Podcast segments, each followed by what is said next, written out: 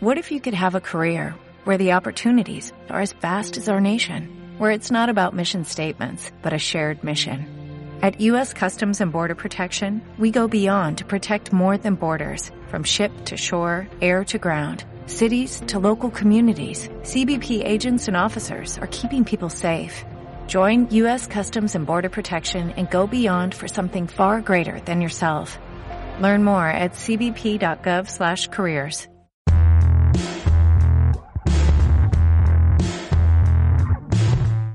Bienvenidos a este podcast llamado Buena Vibra, en donde la buena vibra ha muerto.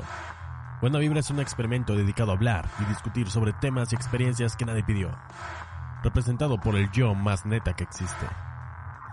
Buena Vibra. Empezamos.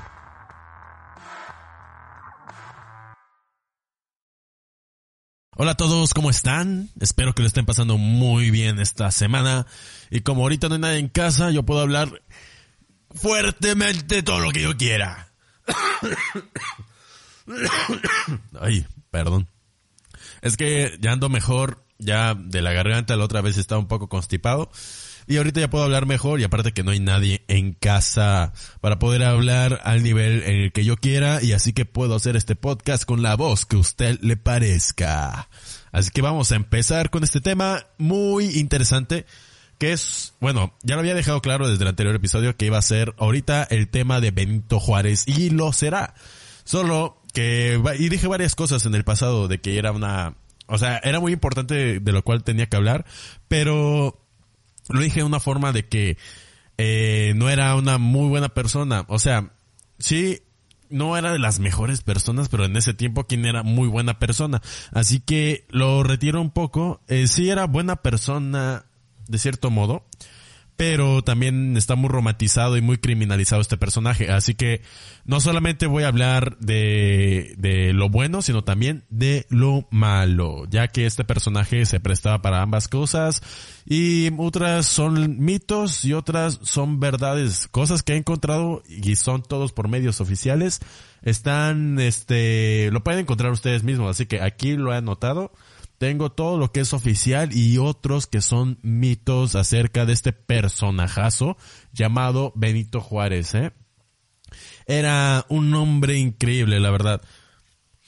Este, vamos a ver, vamos a omitir todo lo que es este, eh, la infancia, ya que todo lo conocemos, ya es el clásico, y han hecho incluso, eh, series y telenovelas de este personaje, al igual de Porfirio, la del vuelo del águila, si no me equivoco, que es algo muy ochentero, noventero. La verdad no lo vi, pero sí sabía que había una telenovela al respecto. Así que, vamos a saltar su infancia, ya que todo el mundo lo conoce y todo el mundo lo sabe, y si no lo sabes, no sé cómo terminaste la primaria, pero aquí lo vamos a ver, vamos a ver. Ok, Benito Juárez. Todo el mundo conoce su historia de niño pastor que nació en Oaxaca, en la actual Oaxaca de Juárez. Eh, antes no, bueno, no me acuerdo cómo se llamaba, no la anoté, se me olvidó, pero hoy en día se conoce como Oaxaca de Juárez. Y este, vamos a ver. ok, este personaje súper visto, súper bien conocido. ¿Quién no lo ha visto en los billetes de 20 hasta ahorita? También los de 500 y también en cuadros por todos lados. No hay ninguna oficina pública en el país que no esté el retrato del presidente Benito Juárez el retrato de este hombre. Detrás, siempre, siempre ha estado detrás de un ministro, de un presidente municipal, de un gobernador, hasta detrás de un presidente de la República. Benito Juárez, superestrella. Lo han elevado de tal manera que hasta ha ido modificándose físicamente, distorsionándolo completamente, dejando a un lado el bonito color moreno mexicano, zapoteco, eh, lo mismo pasa con su historia. Aquí expondremos la verdad detrás del presidente más famoso de la historia de México, el querido Benny. Bueno, ya había dicho que mucho de su historia está romantizado y también criminalizado. Ahorita voy a explicar por qué pasa esto con este personaje específicamente. Porque como él fue el que dividió la iglesia del Estado y recogió todos sus bienes, así que la, de parte de la iglesia era muy satanizado porque él fue que le quitó poder al, perdón, que le quitó poder al, a la iglesia sobre las decisiones importantes de este país en, el gobierno. Eh, ya que en esos años, incluso actualmente, si no me equivoco, me atrevo a decir, que la iglesia juega un papel súper importante en este país. Siempre todo el mundo, las señoras, de que piden un consejo al padre, este, cualquier cosa a la parroquia, piden ayuda a los feligreses y todo eso. Y cualquier decisión importante que se hacía en esos años se recurría a la iglesia normalmente, ya que en base a la independencia de México, habían este como tres cosas importantes que era la iglesia el pueblo y este y no me acuerdo la patria en sí la tierra la madre tierra. Si no me equivoco ahí no me acuerdo bien exactamente esas esas, esas cosas pero sí la iglesia estaba parte de los principios de la nación hasta que llegó Benito Juárez y le quitó todo ese poder tan fuerte que tenía de la iglesia ya omitiendo lo que era el niño pastor de ovejas, todo eso. Así que él, en sus primeros, este, él tuvo sus primeros estudios en una escuela pública normal, rural de, de Oaxaca, ya que en estos años no habían escuelas como hoy en día, sino nada más te enseñaban lo básico, cosas indispensables que, que te ayudarían en la vida diaria como las sumas, divisiones, multiplicaciones, y si tenías suerte, hasta podías aprender a, leer, ya que no eran estudios muy particulares y muy fuertes hoy en, como hoy en día. Hoy sabemos física, nos enseñan física, filosofía, historia. En esos años no, eso ya era un lujo aprenderlo. Nada más te enseñaban lo básico para que pudieras tener tu propio negocio, para poder eh, medir cosas de tu terreno, contar cuántos granos de maíz necesitas, la cosecha, dividirlo entre cuántas personas, cosas que ibas a ocupar todos los días, ¿no? Había cierto tipo de escuelas públicas que los dividían, que dividían a los pobres de los decentes. Así les llamaban a los ricos en esos años, le llamaban decentes. Así dividían a la clase baja a los ricos, ¿eh? Era en plan, la educación que tenían estos decentes era de no mames, era impresionante. Mientras que los pobres no contaban con profesores, sino con ayudantes. Eh, no, no, no te ponían profesor estudiado, sino alguien que sea, que haya aprendido por medio de la experiencia, no por tanto son mejores, o sea, pero así le hacían, eran ayudantes, no profesores formados para la educación. Esto afectó mucho a Juárez y se percata que a los seminaristas, o sea, a los que estudian para ser curas o sacerdotes, los daban una educación de primer nivel. Pero había un problema. La escuela solo te acepta si tienes una, varo para poder mantenerte durante todos los estudios, porque obviamente la iglesia no te, no pierde ni, ni un duro. Y, segundo, que tu lengua madre fuera el español.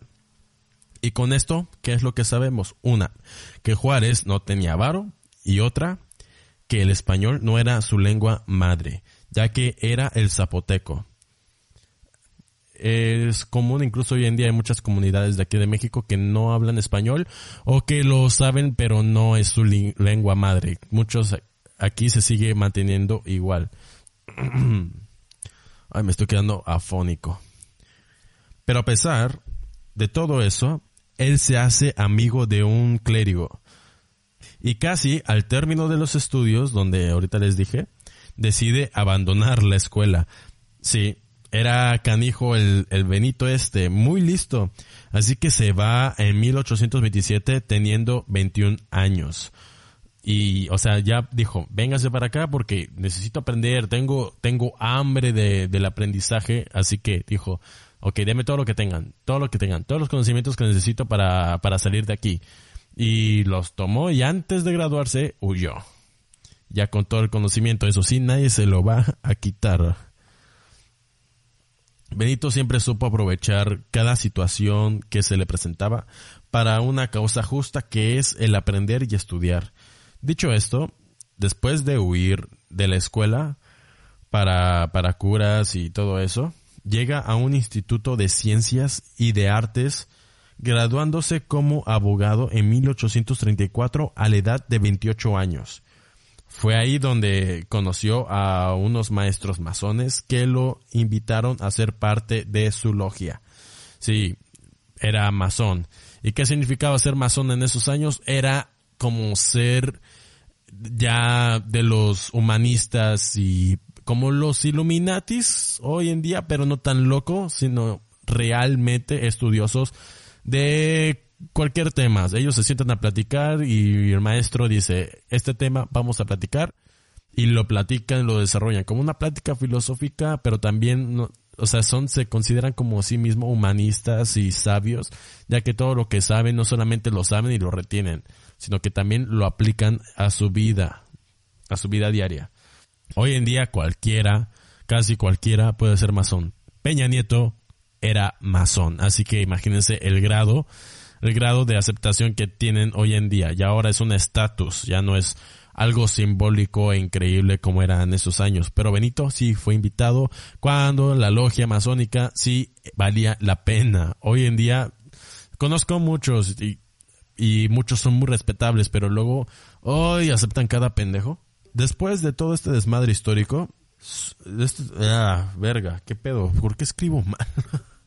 A veces escribo de la verga, ¿eh?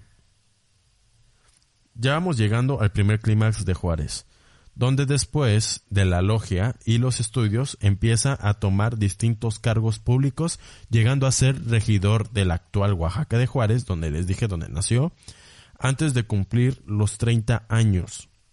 Ya a los 30 ya era todo un experto en la materia de las leyes, de la política, ya estaba en cargos y espérense, y todavía va más, todavía tenía hambre este muchacho. Hasta ser gobernador de Oaxaca en plena guerra contra Estados Unidos, siendo presidente en ese entonces Antonio López de Santa Ana, a quien hoy en día se le conoce como Vendepatrias, pero en realidad jamás fue Vendepatrias mientras está la, guerra, este, esto de, de la intervención americana, Juárez ya empieza a tener sus ideologías liberalistas y empieza a tener pedos ya con la iglesia. Y todo el tiempo se metió en pedos con la iglesia. Una vez que defendió a una familia de un sacerdote abusador que los maltrataba y los humillaba y así. Y por esto, una vez eh, lo metieron a la cárcel, no sé si unas cuantas horas o unos días, pero sí fue reprimido por eso y él siempre fue como la voz del pueblo, vaya, la verdadera voz del pueblo y que siempre ayudó a la gente, siempre tuvo sus puertas abiertas y así que cuando veía un abuso de parte de la iglesia, él decía, no cabrón, o sea, tú estás, la iglesia es para ayudar, no es para que lo estés humillando, lo estés perjudicando a tu propio pueblo. Así que decía, pues ustedes saben qué, usted tiene mucho varo y ya después dicen, véngase para acá todos sus recursos que yo se lo voy a ocupar para lo que se debe, que es para el bien del pueblo, no como ustedes que se quedan con todo el dinero y hacen sus iglesias enormes con candelabros de oro y todo eso, ¿no? Eh, Benito, perdóneme que, casi siempre le diga Benito, quien, quien lo manda a medir unos 50 el cabrón, ¿no? Incluso hay quienes dicen que medía menos que unos 50. Metro 30 es lo que decían que medía que, o sea, no es oficial, pero hay fuentes que dicen que medía menos de unos 50. Benito tenía un horario bien cabrón. Trabajaba de 5 de la mañana hasta las 10 de la noche y siempre con la puerta abierta. No solo porque no alcanzaba la, la perilla para, para poder cerrar la puerta, pues porque era chaparro, ya saben, sino porque le gustaba atender a la gente personalmente para cualquier petición. Ya sé, se estarán preguntando en dónde está lo malo de Benito Juárez. Si solo les estoy contando que era toda madre y, y esperen, aquí viene la primera de muchas del querido Don Benny. Durante la guerra de intervención estadounidense, Santana se ve obligado a huir, ya que la guerra se estaba perdiendo se dirige a Oaxaca pidiéndole al gobernador, o sea, Benito, asilo para él, o sea, Santana, y Benito dijo que no. Ahorita puede ser que no sea tan grave, pero resulta ser que Benito era muy pro gringo y puede que haya incluso estado coludido con ellos. Uf, esto se está poniendo un poquito más caliente porque no todo el mundo sabe esta parte, ¿eh? En la cabeza de Benito puede que haya pensado que Santana ya estaba más que, más que derrotado. Porque ya estaba siendo perseguido por los gringos, pero no contaba que tiempo después Santana volvería a ser presidente.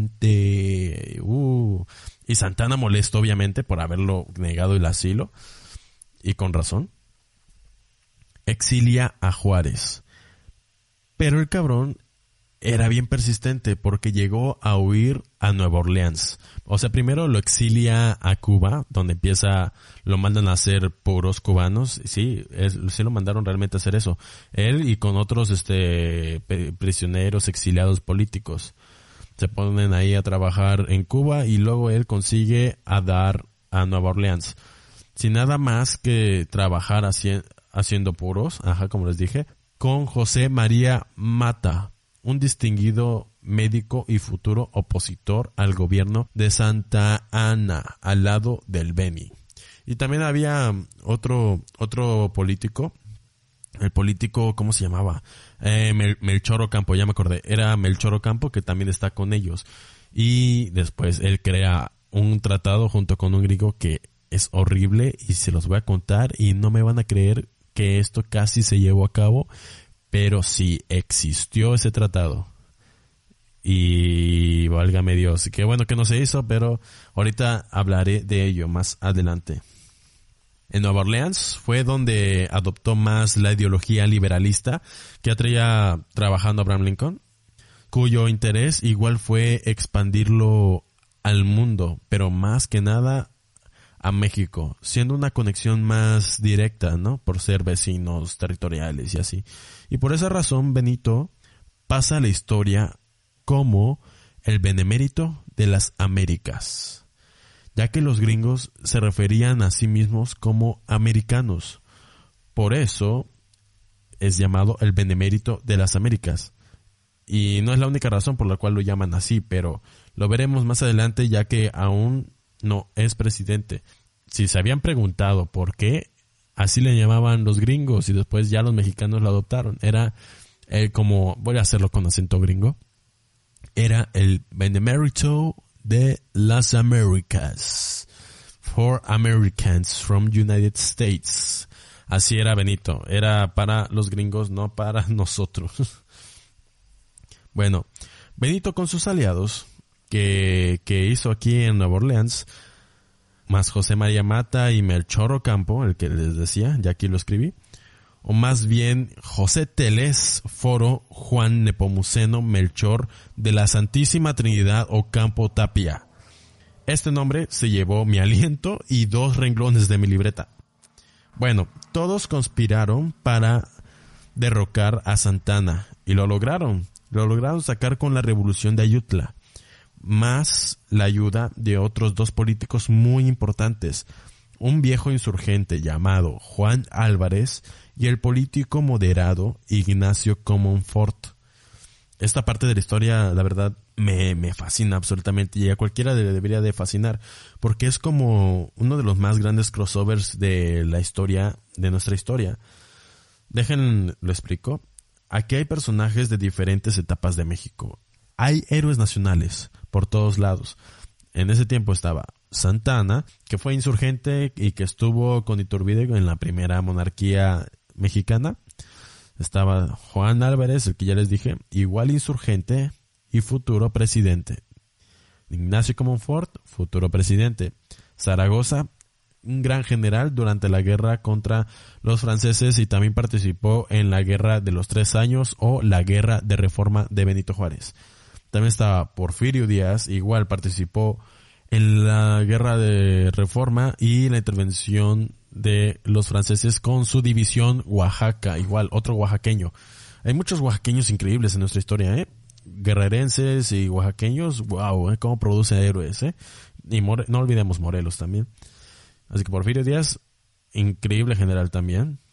También, también estaba ahí, obviamente, Juárez, este, y pues ya saben qué pedo con Juárez, ¿no? Ahorita también lo seguiremos viendo. Solo me parece algo, algo fascinante todo, todo este, toda esta información. Luego dicen que la historia es aburrida. Les estoy exponiendo uno de los monumentos que definieron a nuestra nación. Así que ténganlo en mente, piénsenlo, deberían empezarlo, o sea, no todo es peda, no todo es parranda, no todo es desmadre. También piensen cómo es que se logró todo esto lo que hoy vemos como nación.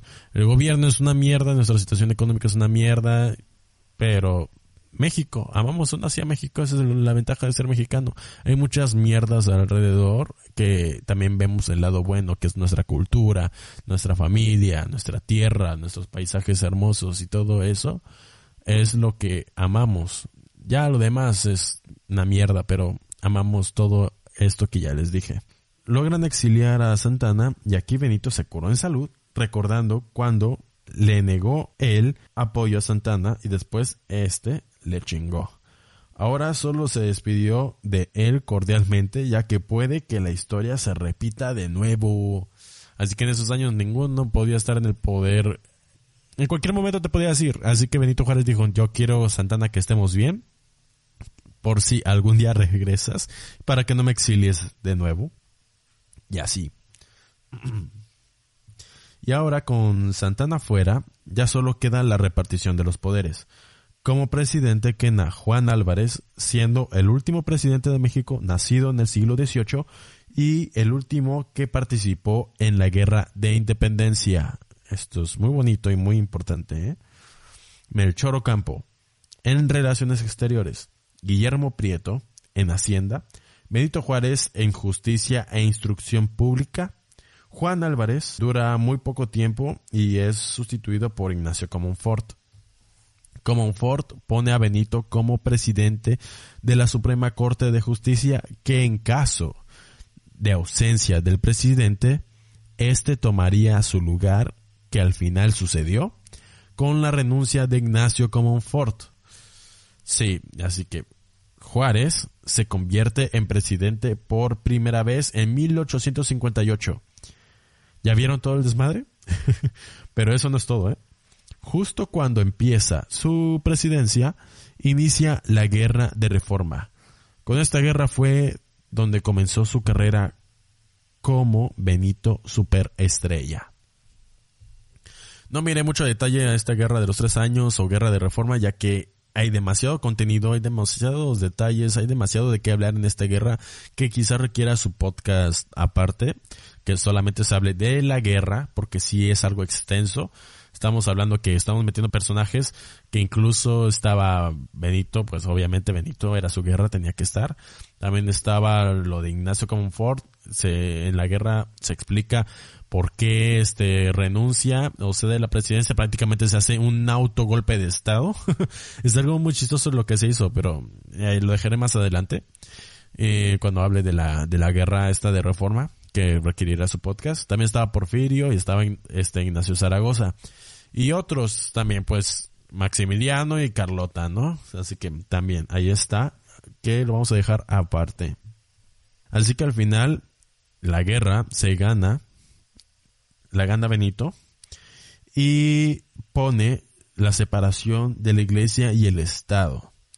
El país quedó súper dañado y con una deuda extranjera impresionante, pero ya la guerra de reforma se había terminado ya parecía que todo iba a ser como paz y, y alegría, ya que todo había acabado, cuando, madres, llega la intervención francesa, cambiando el país de un sistema republicano a uno monárquico, con Maximiliano de Habsburgo y Carlota. No me acuerdo de sus apellidos porque su nombre es enorme de Carlota, pero era Carlota, la conocida emperatriz de México. Incluso en Mérida hay una avenida que se llama la emperatriz de, eh, de México, algo así, emperatriz, Carlota, algo así, hay una avenida importante.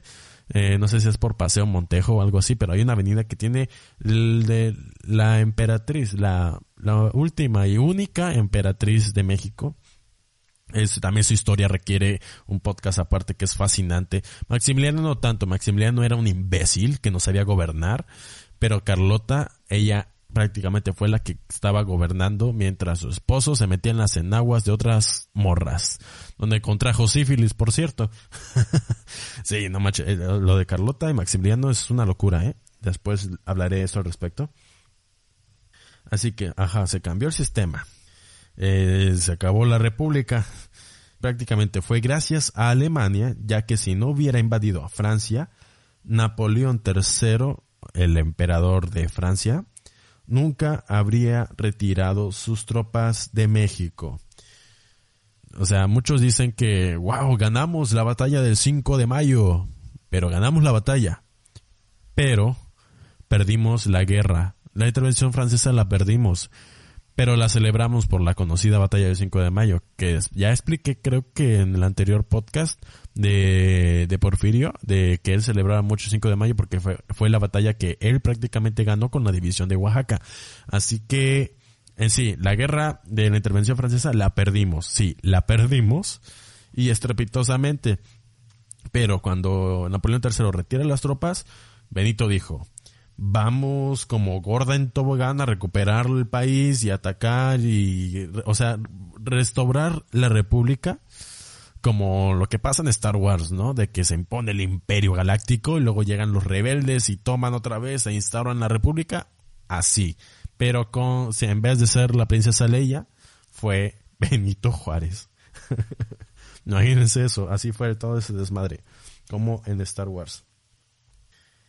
Ajá, en la República, los franceses se van y luego Maximiliano es fusilado, Carlita se vuelve loca, o sea, Carlota en ese entonces huye de México, se vuelve completamente loca de que la van a matar y que no sé qué, o sea, ella sentía ya ese presentimiento de que le, les iba a pasar algo desde que los, desde que Napoleón III retiró a las tropas. Así que este, Carlota se, se, enloquece, se vuelve loca, le pide ayuda otra vez a Napoleón, que devuelva las tropas, que si no los iban a asesinar. Y Napoleón dijo, no, espérense que me está atacando a Alemania. Oh, Alemania, qué raro que me estés atacando. sí, sí, y eso pasó prácticamente. Así que mientras Carlota estaba en Francia, creo que fue cuando fusilaron a Maximiliano.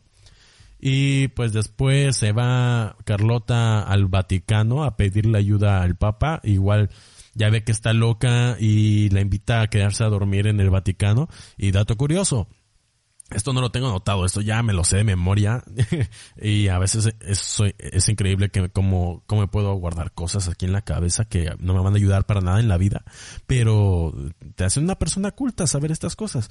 Y por primera vez y última vez, una mujer durmió en el Vaticano. Jamás había dormido una mujer en el Vaticano y fue la última vez, Carlota, que durmió en el Vaticano. Así que mujeres, si alguien quiere cambiar eso, adelante, pruébenlo, inténtenlo. Van a ser, van a ser la segunda mujer que duerma en el Vaticano, porque la primera y última fue Carlota, la última emperatriz de México.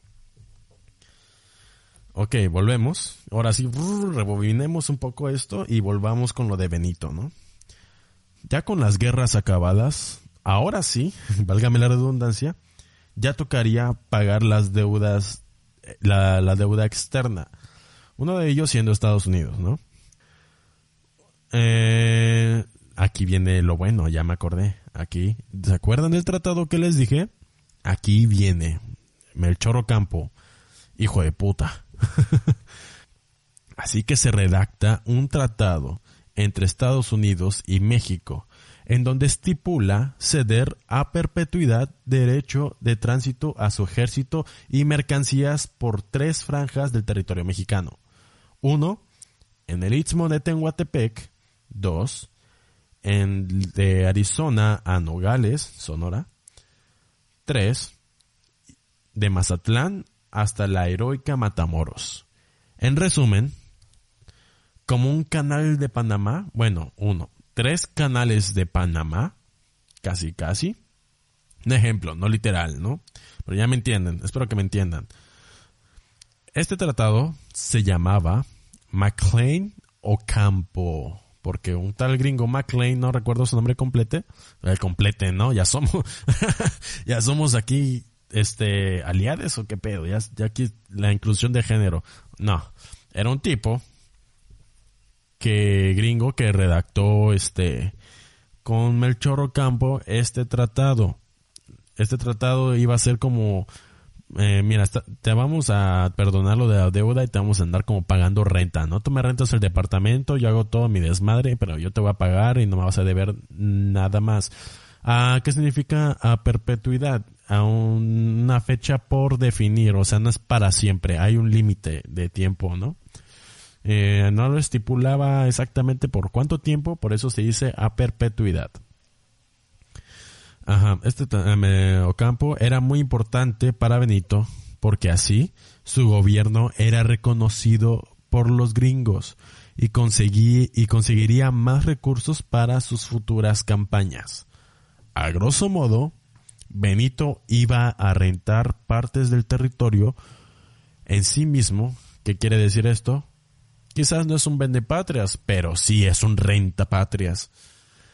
Eh, Sí, no estoy muy a favor de esto porque eso como viola un poco la soberanía, aunque sea en un tratado y así, viola un poquito nuestra soberanía como país y eso que esté transitando Estados Unidos después de no hace mucho tiempo habernos invadido y quitado más de la mitad del territorio, no era un tratado que nos convendría. Vaya, porque puede ser que se les deschavete el coco otra vez y que nos invada y ya sí, ahora sí, nos quite todo el territorio. Ay, era de verse. Qué bueno que no se firmó. y no tengo entendido por qué no se firmó, pero qué bueno que no. Qué, bueno que no.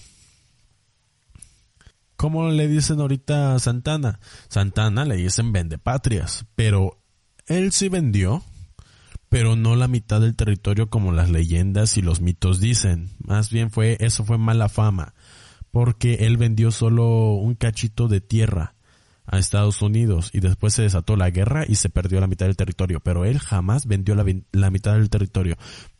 Sí, era un hijo de la chingada que se hacía llamar el, Alteza Serenísima, pero eh, hay que respetar las cosas que hizo y las cosas que no hizo. Así que él jamás vendió la mitad del territorio.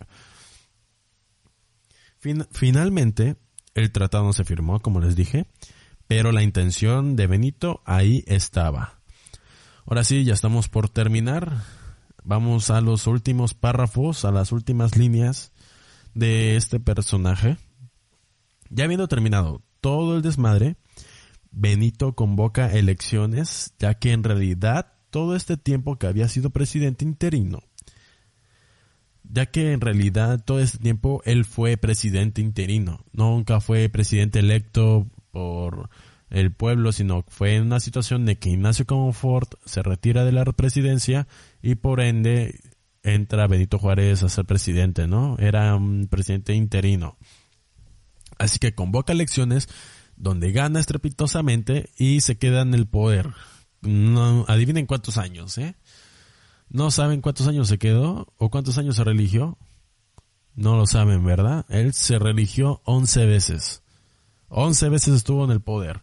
Pero después, durante una de sus varias eh, reelecciones como presidente, él dijo, en plan, de como que estamos en guerra, así que me quedaré en el poder indefinidamente. Y aquí, no sé si lo tengo anotado, lo tenía anotado por aquí. Ah, sí, sí, sí, mira, mira, mira, aquí lo tengo anotado, mira. Que es un artículo donde estipula esto. Lo tengo anotado aquí. Eh, gana las elecciones y se convierte en presidente. Ajá. Hasta su muerte en 1872 por angina de pecho. Ahí muere. Pero era, era, ¿por qué no lo tengo anotado aquí? Eh, bueno, de memoria, lo que yo me acuerdo, que era el artículo 128 de la Constitución de 1854, eh, donde él dice, eh, estipula que no puede irse prácticamente porque como estamos en guerra, así que me voy a quedar indefinidamente en el poder. Eso es lo que aplicó. Y después se reelige 11 veces. Ya después llega el militar más famoso en México en esos años, Porfirio Díaz en el cual quiere ser presidente y después pierde, vuelve a postularse y pierde otra vez Y así que él empieza a armar toda una revolución llamado la revolución de, de, la Noria. Sí, la revolución de la Noria, me acuerdo. Todo esto no lo tengo anotado. Ahorita lo que yo me estoy acordando. Se me olvidó anotarlo, pero esto es importante. Eh, sí, convoca una revolución contra el eh, ya régimen, ahora sí, de Benito Juárez. Y así que empieza ahí y no creo que ganó, ¿eh? No crean que iba ganando, iba teniendo muchos aliados, no, al contrario, Porfirio Díaz estaba perdiendo su propia eh, revolución, donde ya les había dicho podcast pasado que él aclamaba sufragio efectivo, no reelección. Eh, lo dijo, Madero lo dijo después como ironía a, este Díaz, ya que estuvo 31 años en el poder, así que él fue el primero que lo dijo, sufragio efectivo, no reelección, se lo dijo Benito Juárez. Con eso fue su estandarte para hacer su postulación a la presidencia, después hacer su revolución, la revolución de la Noria, junto con su hermano Félix o Felipe, el chato, el cual le puso, eh, de pequeño, le puso, este, ¿cómo se llama? Pólvora en la nariz, y ya desde ahí le decían el chato, que durante la guerra, este, su hermano es capturado en Oaxaca, creo que ya era gobernador o algún regidor en Oaxaca, Félix, o era algo así, algo, ya tenía un cargo, ¿no? Oficial. Así que lo arrestan y es torturado por órdenes de Juárez, donde incluso lo castraron, eh, literalmente, nada de que químicamente o ya muerto, no, vivo, lo torturaron, lo castraron y lo ejecutaron al hermano menor de este de Porfirio Díaz. Incluso hay una carta de Félix. Dame tantito, déjenlo busco porque la carta es muy interesante. No sé por qué no anoté todo esto, pero la carta es muy interesante. A ver, permíteme tantito.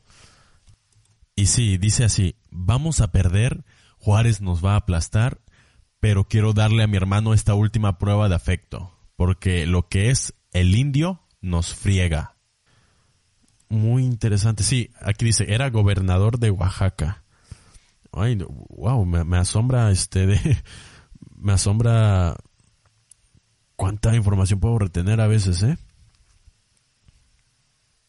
Ah, aquí mira, aquí está el desmadre que fue. No, no fue por Juárez, o sea, sí fue durante la, el plan de la Noria, la revolución de la Noria.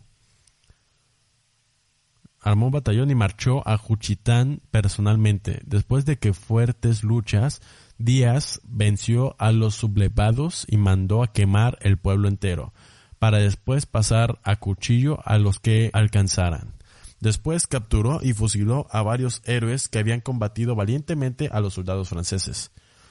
Fue entonces que ya ensantanado, Chatito Díaz decidió entrar con todo y caballo a la parroquia principal, donde una cuerda lanzó como ternero al santo patrono del pueblo, el dominico San Vicente Ferrer, y ante la gente horrorizada arrastró al santo por todas las calles. De regreso a la capital del estado, el chato se sentía el mismo Napoleón de las Tlayudas, un gran conquistador, hasta que recibió la llamada de Juárez regañándolo y ordenándole que de inmediato regresara el santo a su gente, Obedeciendo, el chato mandó a empaquetar la reliquia, pero como no cabía en la caja, le cercenó los brazos y los pies y la cabeza, misma que se quedó como trofeo. ¡Wow! No te pases de verga. Los juchitecos jamás perdonaron la profanación y majadería, y como nadie es dueño de su destino, el momento de venganza llegó cuando dos años después, mientras el Chato secundaba a su hermano Porfirio en su rebelión contra la reelección de Juárez, el plan de la Noria, los juchitecos lo apresaron cerca de Pochutla en enero de 1872. Así, el gobernador fue atado a un caballo y arrastrado por el campamento, tal como él hiciera con el santo patrón de Juchitán. Con la ropa desgarrada y piel sangrante, los soldados descalzaron a El Chato y con un filoso machete le cortaron las plantas de los pies dejándolo sin piel. Acto seguido, lo obligaron a caminar en la arena caliente.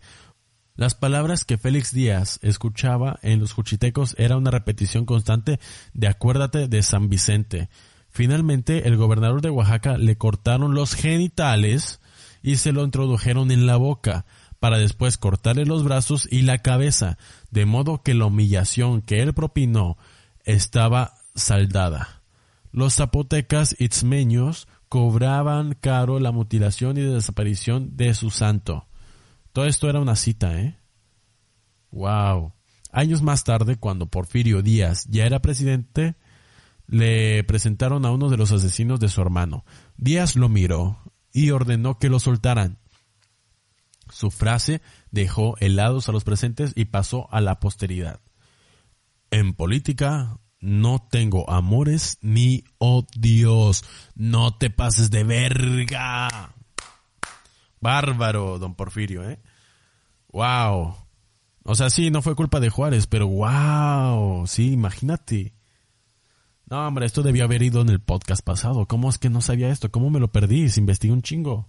Wow, qué bueno, ¿eh? Bueno, con esa imagen de el Chato Díaz siendo castrado, puesto sus genitales en su boca, cortando los brazos, cortando la planta de los pies para que caminara en, en arena caliente, luego ser arrastrado en un caballo y matándolo al final. Wow, creo que hasta aquí ya está perfectamente el podcast. Y bueno, me encantó, ¿eh? Oye, estuvo bueno esta parte final, no me lo esperaba, no estaba dentro del, de la escaleta, no estaba en el script, pero bueno, wow, wow, con esa imagen me quedo del pobre Chato Díaz, el hermano menor de Porfirio, wow, con eso me quedo, ¿eh? Ok, muchas gracias por haber escuchado este podcast. Eh, un poquito más largo de lo normal, ya casi a la... Ay, perdón, es que comí algo que sí me está cayendo pesado. perdón, sí, ay, nah, olvídenlo.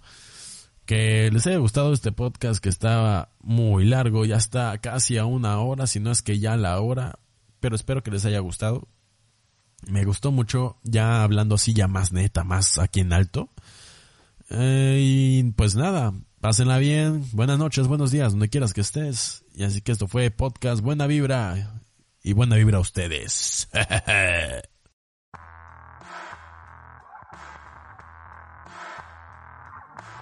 Acabas de escuchar el podcast de Buena Vibra. Espero que te haya gustado este episodio. Ha sido perfecto, ¿verdad? Así que sígueme en todas mis redes sociales, como Buena Vibra Podcast, en Facebook y en Twitter. No hay pierde. Dale like, suscríbete y espera más episodios. Muchas gracias. Y recuerden, la buena vibra ha muerto. Hasta luego.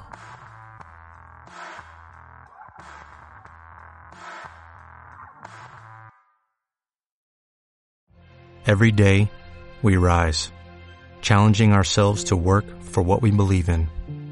At U.S. Border Patrol, protecting our borders is more than a job, it's a calling. Agents answer the call, working together to keep our country and communities safe. If you are ready for a new mission, join U.S. Border Patrol and go beyond. Learn more at cbp.gov/careers.